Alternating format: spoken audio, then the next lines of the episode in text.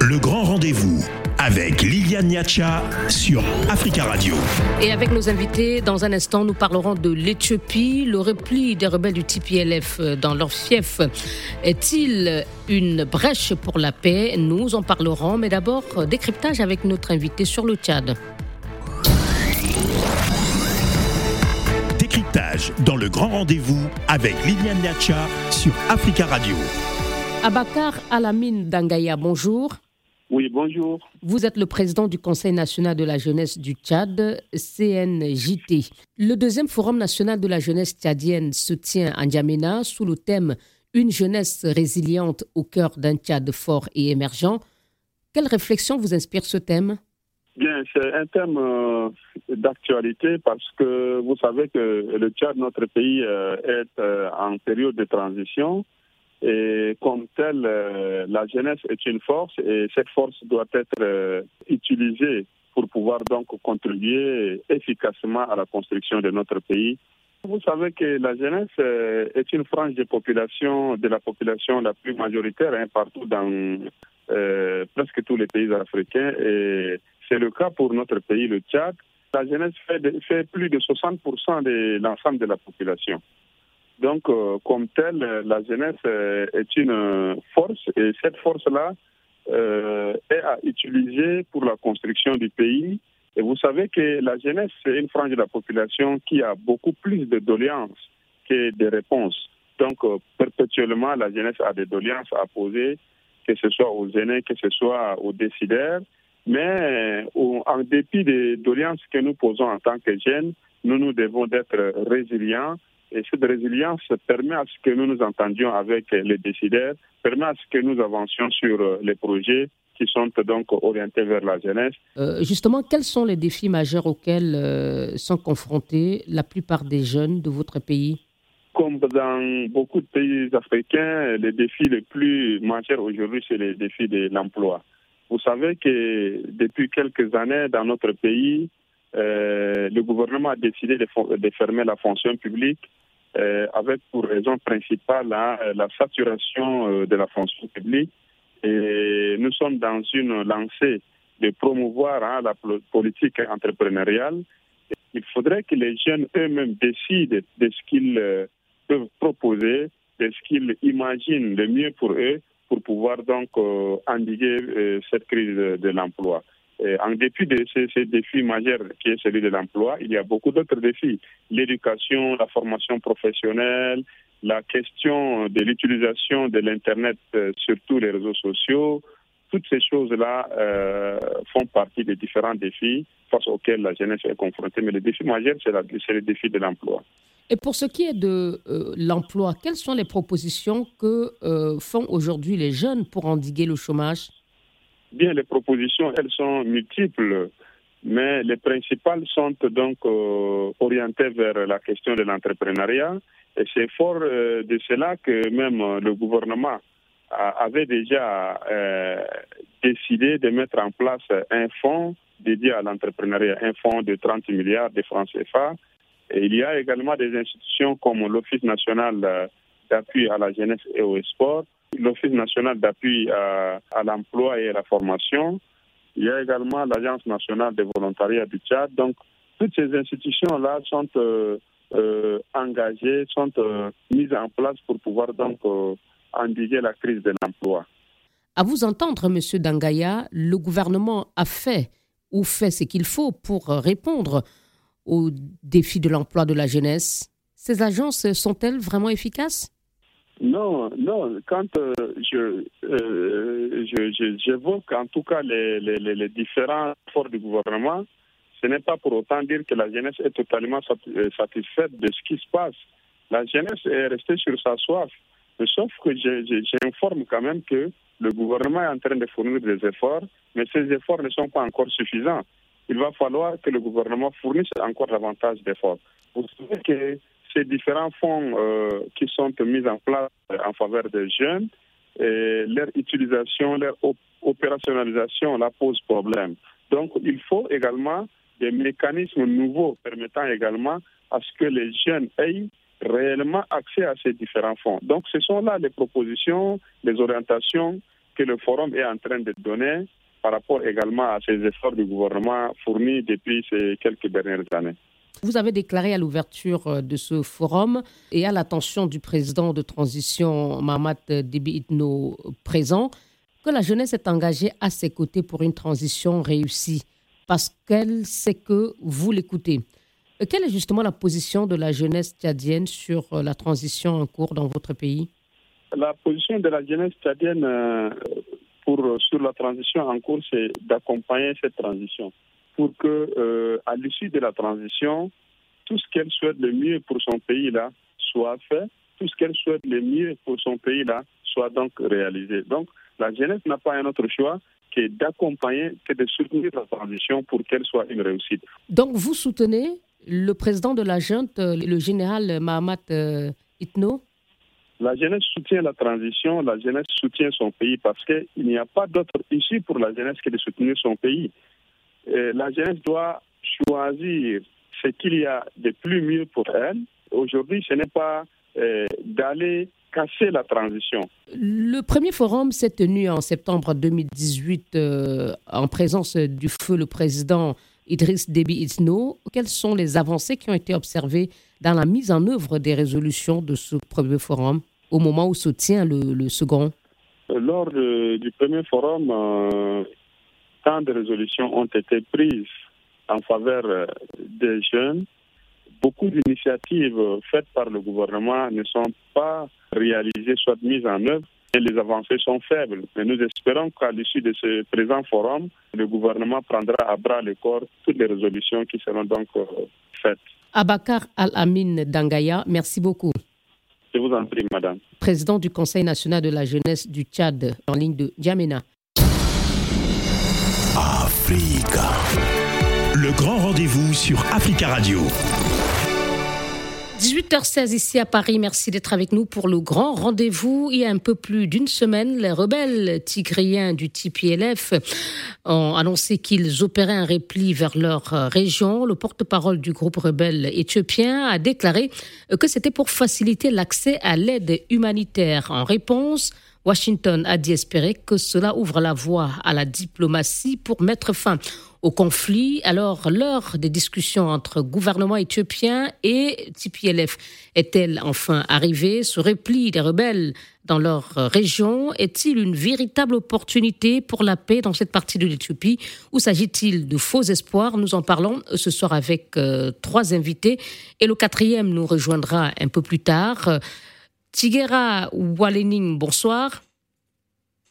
Merci d'être avec nous, madame. Vous êtes ancienne chargée euh, des relations nord-sud au Parlement européen et militante des droits de l'homme. Vous êtes en ligne de Bruxelles.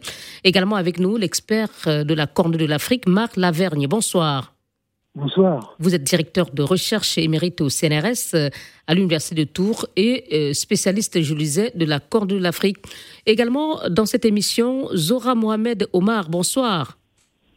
Bonsoir. Vous êtes chercheuse et doctorante à l'Institut d'études politiques et stratégiques de Djibouti, pays voisin hein, de euh, l'Éthiopie. Euh, et c'est un plaisir d'avoir deux dames avec nous ce soir.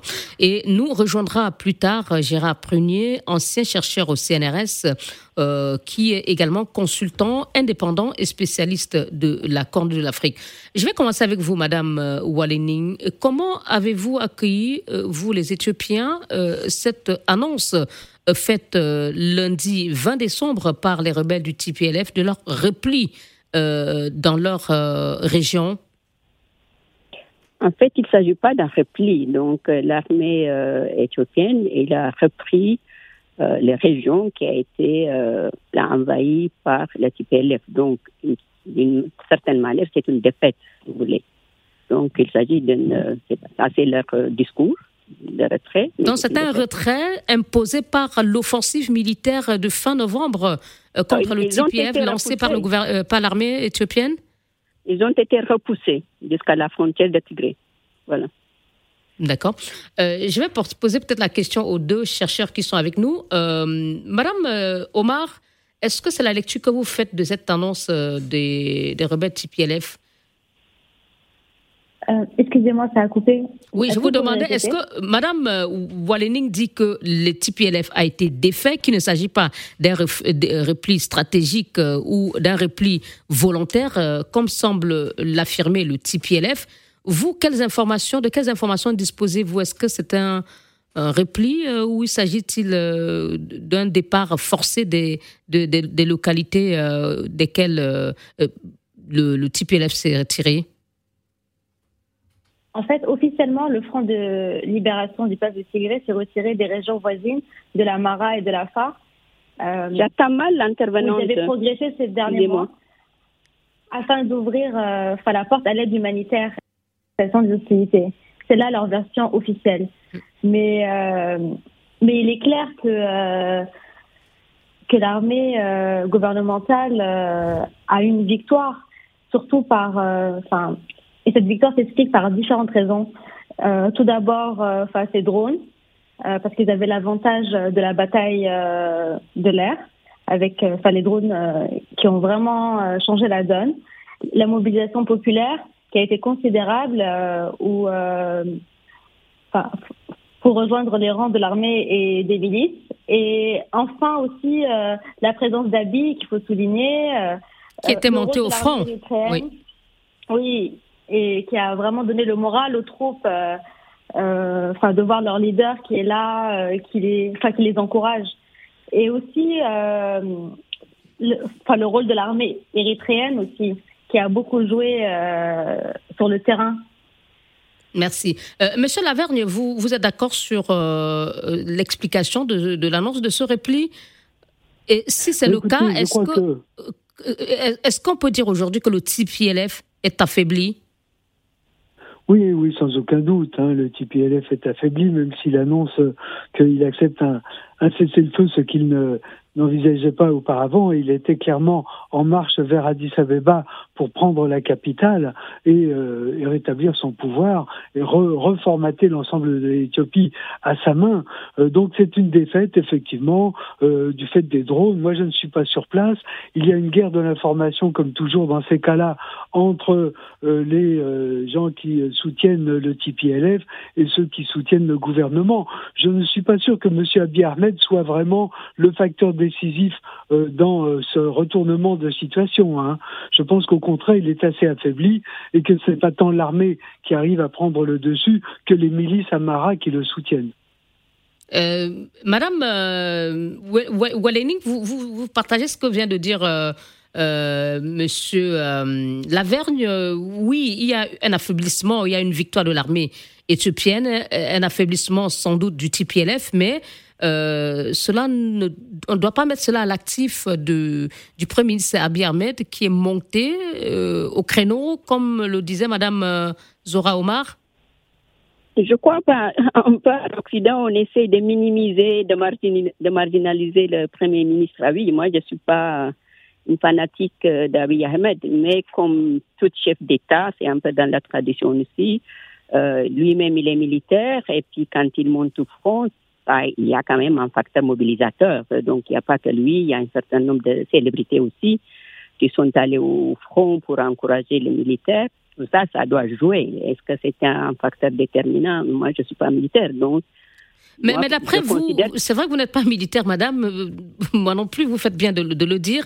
On, essaye de comprendre comment il y a eu cette avance, hein, euh, alors que les rebelles prenaient du terrain. À quoi, euh, sur, à quoi faut-il attribuer ce qu'on appelle désormais, vous êtes tous les trois d'accord, cette victoire de l'armée éthiopienne sur un groupe rebelle qui semblait, vous le disiez, faire route pour la capitale Addis Abeba? Faire route de la capitale, je ne suis pas tellement convaincue. En tout cas, ça, c'était aussi euh, une guerre d'information par ici et par là. Mais de l'autre côté, je pense qu'il y a eu une restructuration de l'armée. Il y a aussi, comme l'autre intervenante a indiqué, il y a l'achat des drones, l'équipement militaire. Madame Omar. ces facteurs, oui, Madame Omar. Donc, tous ces facteurs-là, ils ont joué un rôle pour prendre le dessus, je pense. Euh, Madame Omar, euh, victoire donc il y a, oui. Est-ce que ça va durer? Euh, je pense que tout dépend des prochaines semaines. Euh, le gouvernement fédéral euh, a dit qu'il ne rentrerait pas dans la région du Tigré si la souveraineté territoriale du pays n'était pas en jeu. Donc tout va se jouer dans les prochaines semaines. Mais il est clair que ces derniers jours ont montré un, un bouleversement dans la situation en Éthiopie. Oui, quel genre de bouleversement Pourriez-vous être plus précise, Madame euh, Zora Omar oui. déjà, euh, en fait, il faut, il faut pas oublier aussi que, enfin, les le TDF, la force de défense des Tigréens, euh, a réussi à, à contrôler Dessé et Kambocha, qui est une, enfin, qui relie qui une autoroute qui relie directement la capitale et aussi qui relie euh, le corridor vers Djibouti. Et en fait, les rebelles ont, menacé et ont visé en fait euh, ce corridor-là vers Djibouti, qui était euh, qui est le enfin, la principale route d'approvisionnement pour l'Éthiopie en fait. Et je pense que c'était un élément déclencheur qui a vraiment changé la donne et qui a participé en fait à un bouleversement de la situation avec l'arrivée d'Abi, avec les drones, avec aussi euh, enfin le retrait des chancelleries étrangères euh, ou encore euh, la mobilisation en fait d'acteurs Merci. D'acteurs internationaux mm. comme la Chine, l'Iran ou la Turquie. C'est vrai que les États-Unis et d'autres pays occidentaux avaient appelé leurs ressortissants à, quitter l'Éthiopie, euh, alors que euh, la rébellion TPLF menaçait de marcher sur euh, Addis Abeba. Alors, Monsieur Lavergne, en, quelques mots, avant qu'on observe une pause, le TPLF explique qu'il s'agit d'un repli, même si manifestement il s'agirait d'une défaite. Euh, pour faciliter l'accès à l'aide humanitaire. Que sait-on justement de cette situation humanitaire aujourd'hui dans le Tigré? Elle est évidemment catastrophique, hein, avec des centaines de milliers de gens qui ont été chassés de chez eux, sinon des millions. Et puis euh, toutes ces atrocités qui ont été commises par les forces érythréennes en particulier et par euh, les milices Amara, plus que par l'armée éthiopienne. Alors, il y a une situation qui est dramatique parce qu'il n'y a pas eu d'accès humanitaire. Aujourd'hui, l'ONU essaye de d'ouvrir des couloirs humanitaires, mais rien n'est fait. L'ONU a perdu des agents humanitaires aussi euh, dans ce conflit. Cela dit, euh, c'est un petit peu secondaire, c'est-à-dire que derrière l'accès humanitaire, il y a quand même de la part des Tigréens la volonté d'avoir un couloir pour pouvoir se euh, recevoir de l'aide de, l'étranger, en particulier depuis le Soudan. Alors, il ne faut pas euh, gonfler cette histoire humanitaire. C'est une situation dramatique comme la région en a déjà connu en 1985 lors de la grande famine et des déplacements forcés de population.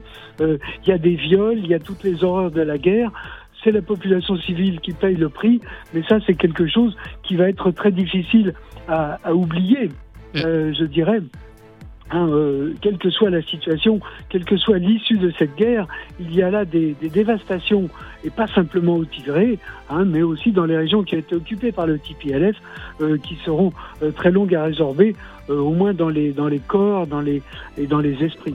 Merci beaucoup. On se retrouve dans un instant pour poursuivre notre débat et on espère euh, que vous resterez encore avec nous, Madame Wellening, euh, quelques secondes pour réagir juste après cette courte pause. À tout de suite.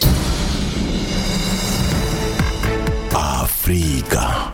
Le grand rendez-vous avec Liliane Niacha sur Africa Radio.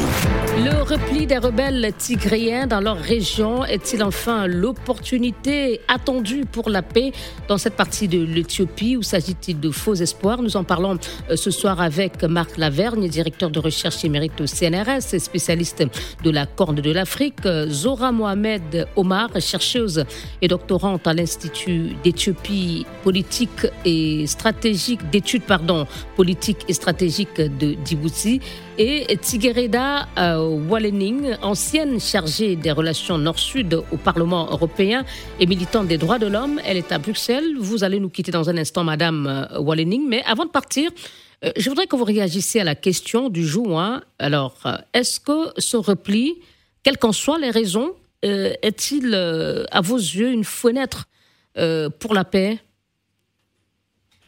Je ne sais pas ce qu'on appelle pas la paix. En tout cas, il y a un appel euh, de l'Occident à négocier entre le gouvernement fédéral éthiopien et l'FPLT. Euh, je pense qu'il faut quand même pas les prendre comme n'importe quelle rébellion avec une revendication politique claire. Les FPLT étaient au pouvoir de, 2000, de 1091 en français, ici on dit 91. 1991. Puisque vous parlez le français belge, voilà. Ça, c'est belge. Pendant 27 ans, ils étaient au pouvoir.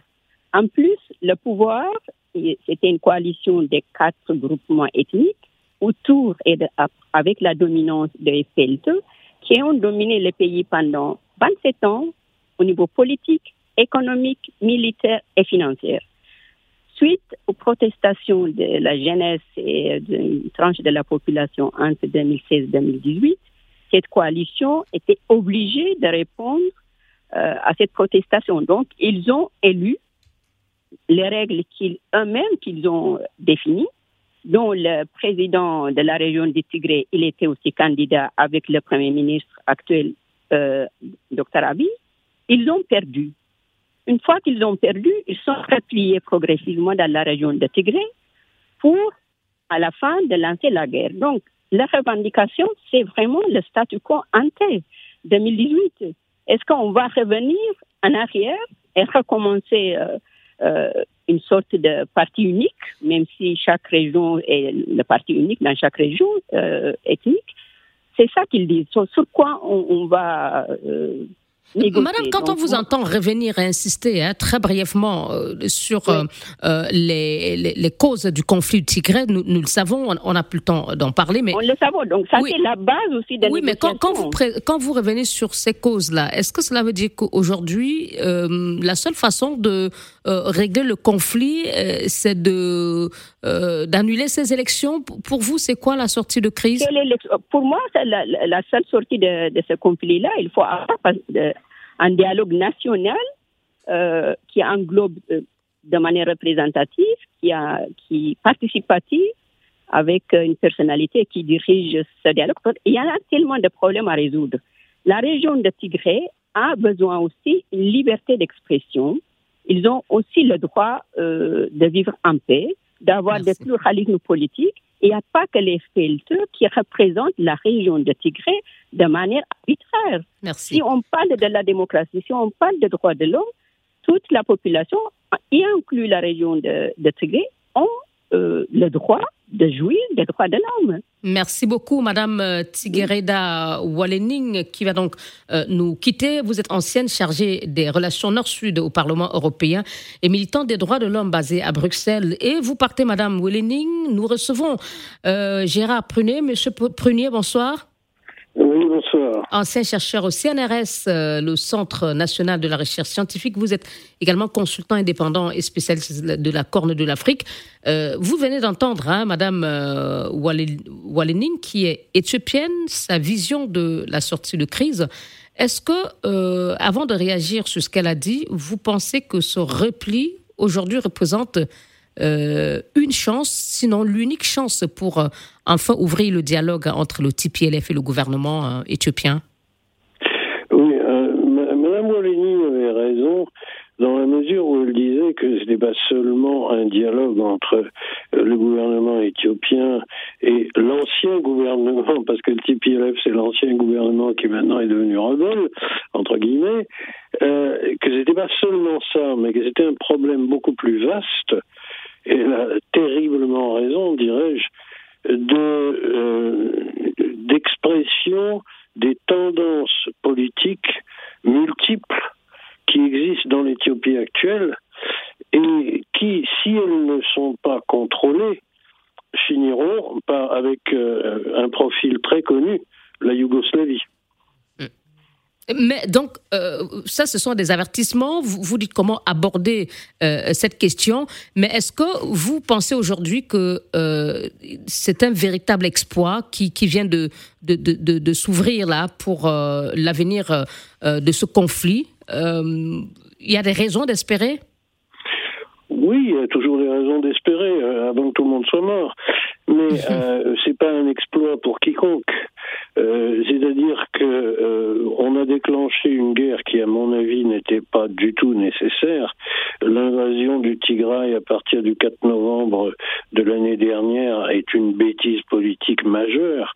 De la part du du Premier ministre éthiopien Bien sûr, évidemment, c'était complètement stupide.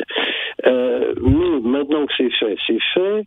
Donc, je crois que Mme Wellening, qui malheureusement est partie pour d'autres engagements, n'aurait pas été d'accord quand on a écouté, quand on a écouté le contexte de cette crise qu'elle a établi ou qu'elle a dressé euh, dans ses propos, euh, il était clair que euh, le TPLF ne voulait pas accepter la défaite ou bien la perte du pouvoir. Il n'y avait pas de défaite, il n'y avait pas de guerre. De la perte du pouvoir, d'avoir perdu le pouvoir. Mais non, attendez, il y a eu une attaque militaire qui s'est produite exactement le 4 novembre 2020 et c'était pour empêcher ce qui était perçu suite à des élections euh, locale qui s'était produite au Tigray. Euh, Sans l'accord du gouvernement fédéral? Pardon? Sans l'accord du gouvernement fédéral? Sans l'accord du gouvernement fédéral. Mais si vous regardez l'article 39 de la Constitution, c'est tout à fait faisable.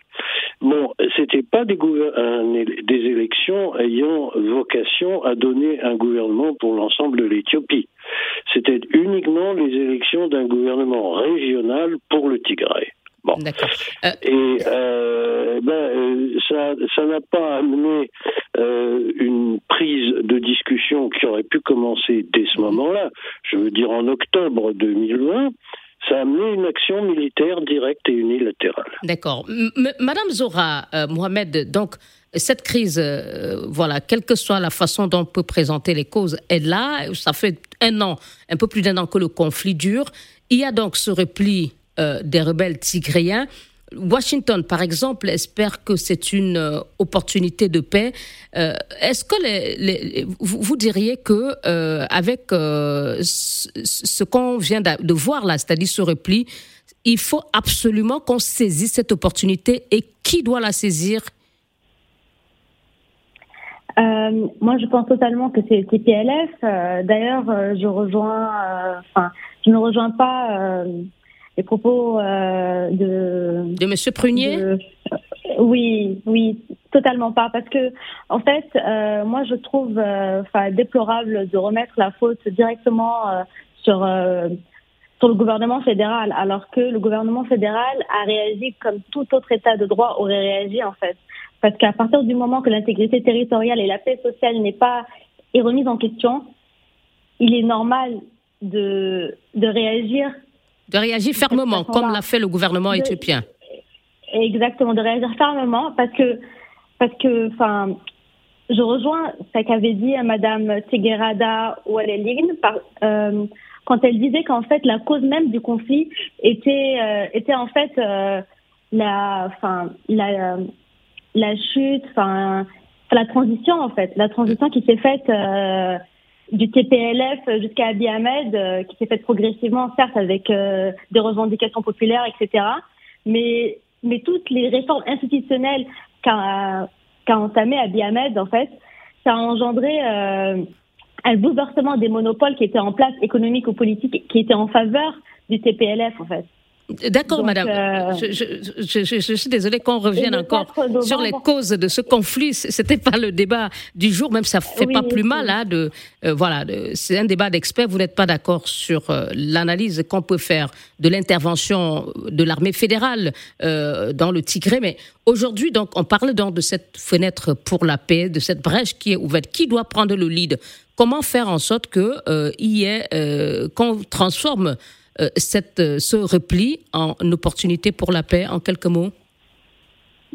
Enfin, c'est en faisant un dialogue national et participatif, parce qu'en fait, si on prend l'histoire de l'Éthiopie, dans le temps long, on remarque qu'il y a une construction de l'État, euh, des tentatives de construction de l'État, que ce soit avec la monarchie, avec le régime communiste, ou encore ou encore l'ethnofédéralisme, qui a pris place avec Malès il y a toujours ce problème de construction de, de l'État. Oui, de Zenawi. Donc, euh, je pense qu'il doit y avoir un dialogue national et participatif où toutes les parties prenantes, et non pas seulement les Tigrés, mais toutes les régions, Amara, euh, Oromo, euh, enfin toutes les régions, doivent s'asseoir et discuter et, et peut-être, pourquoi pas, créer, enfin, tendre vers un nouveau système en fait. Mm, et laisser tomber le, enfin, le système ethno fédéralisme où en fait les citoyens deviennent des citoyens de seconde zone quand ils ne sont pas dans leur région. Euh, oui. D'accord. Monsieur Lavergne, est-ce que vous partagez la proposition faite par euh, Madame Omar ou pensez-vous que au, niveau de, de, de, l'organisation ou bien de la, de, la récupération de cette opportunité, euh, pensez-vous peut-être que l'Union africaine, qui a déjà un médiateur, en la personne de Olusegun Obasanjo sur place, ou l'IGA de l'organisation sous-régionale, ou peut-être les États-Unis, qui doit faire en sorte qu'on ne perde pas cette occasion de faire la paix? Bah, écoutez, ce qui a été évoqué, euh, c'est c'est tout à fait euh, juste. C'est un problème qui est celui de l'unité euh, de l'Éthiopie dans sa diversité. Et donc, c'est pas un problème qui va être réglé comme ça sur un coin de table ou grâce à, la bonne volonté de quelques intercesseurs, aussi bien disposés et compétents soient-ils, qu'ils soient africains ou qu'ils soient américains. Je crois qu'on n'est pas à un tournant de la guerre, en fait. On a un tournant, effectivement, sur le terrain, mais dans les esprits, on est loin de là. déjà, quand on parle de rebelles du Tigré, euh, ça a été euh, rappelé euh, plus tôt, ils ont dirigé l'ensemble de l'Éthiopie pendant près de 30 ans. Donc ils ne sont pas en rébellion en fait.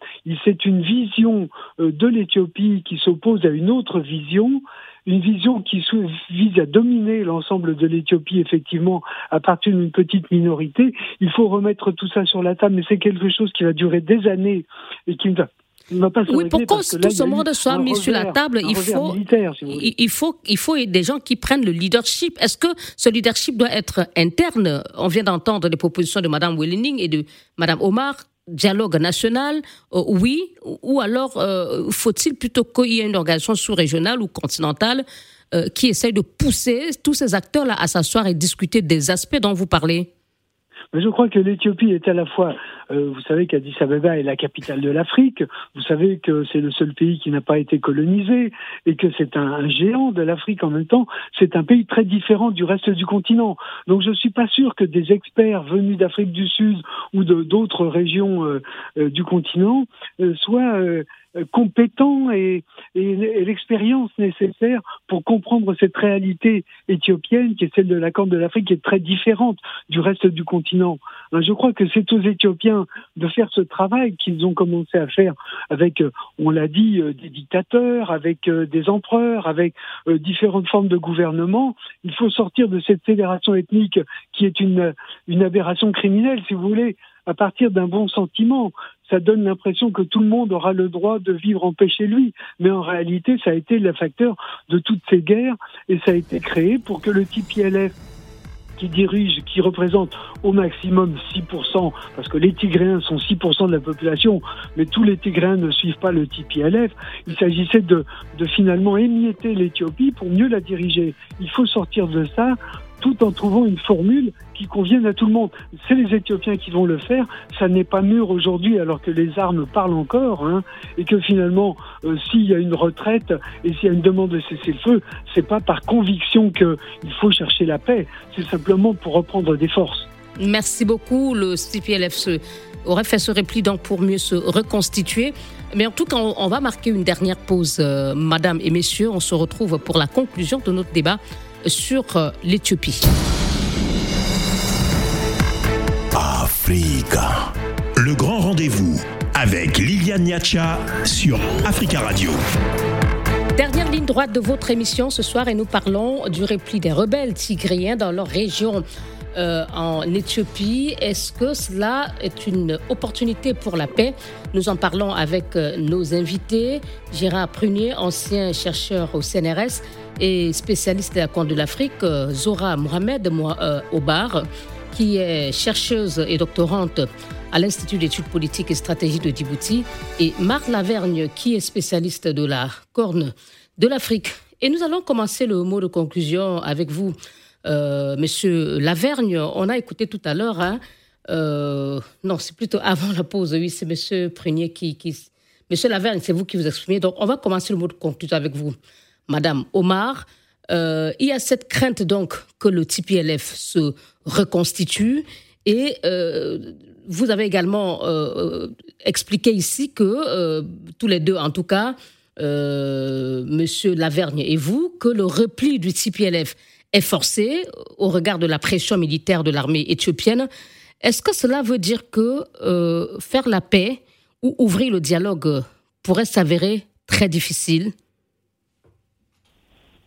Je pense que il va s'avérer très difficile parce qu'il y a toujours les problèmes ethniques qui sont en jeu et aussi le problème du tigré, enfin du tigré occidental. Euh, le fait que les Amaras soient très réticents à avoir une réhabilitation du TPLF.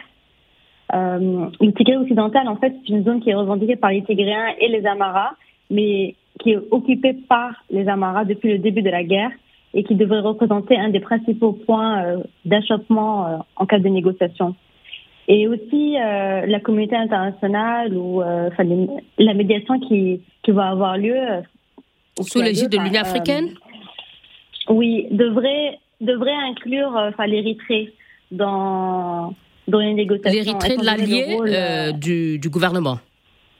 Oui, exactement. Les Érythréens et les Amaras voient tous le TPLF comme une menace existentielle. Donc je pense qu'il serait intéressant et judicieux d'inclure l'Érythrée dans les négociations. Euh, mais si le TPLF n'est pas disposé, puisque comme son repli était forcé, la demande de cesser le feu euh, l'est aussi, donc il n'y a pas une réelle volonté de, faire la paix. Mais si le TPLF n'était pas disponible à ouvrir ce dialogue euh, souhaité par l'Union africaine et, et, sans doute Washington, qui l'a fait savoir, est-ce que les alliés de, du TPLF avec lesquels, qui les ont rejoints dans le conflit contre l'armée l'armée éthiopienne, pourraient l'y forcer? Euh, je, je ne pense pas. Déjà, déjà le retrait du TPLF, les forces euh, de défense tigréennes euh, avancent des raisons, enfin, des raisons humanitaires et des raisons tactiques en fait. Donc ils n'ont pas réellement reconnu leur défaite en soi. Donc je pense que tout va se jouer dans les prochaines, dans les prochaines semaines, voir si, si si le TPLF va revenir sur le terrain, s'il y aura un cessez-le-feu, si la souveraineté territoriale du pays va, va encore euh, se jouer et va forcer euh, les forces euh, gouvernementales à entrer dans la région des Tigrés, puisque pour l'instant, ils ne sont pas encore allés vers Mekele. Mm, leur capitale. alors, Monsieur Lavergne, on comprend que oui, c'est peut-être une brèche, en tout cas, c'est ce que semblent espérer certaines capitales, que ce soit Addis Abeba, qui est la capitale de l'Afrique, vous le disiez, abritant le siège de l'Union africaine, ou, euh, Washington. Euh, mais on voit que, en fait, rien n'est gagné et que cela pourrait ne pas être facile. Non, en effet, parce que on parle de l'armée éthiopienne comme si elle avait euh, gagné une grande victoire. En fait, elle a reçu du matériel, donc il y a des intérêts étrangers aussi qui jouent là, hein, derrière l'Érythrée également. Bon, l'Érythrée n'est pas un facteur de paix dans la région, c'est un facteur de déstabilisation et euh, et euh, je pense que euh, là, le, le, Tigré est effectivement un, objectif pour, pour l'Érythrée, mais au-delà, la fragmentation peut être de l'ensemble de l'Éthiopie. Alors ça, c'est un, un premier aspect, mais d'une manière générale, les, les esprits ne sont pas à l'apaisement.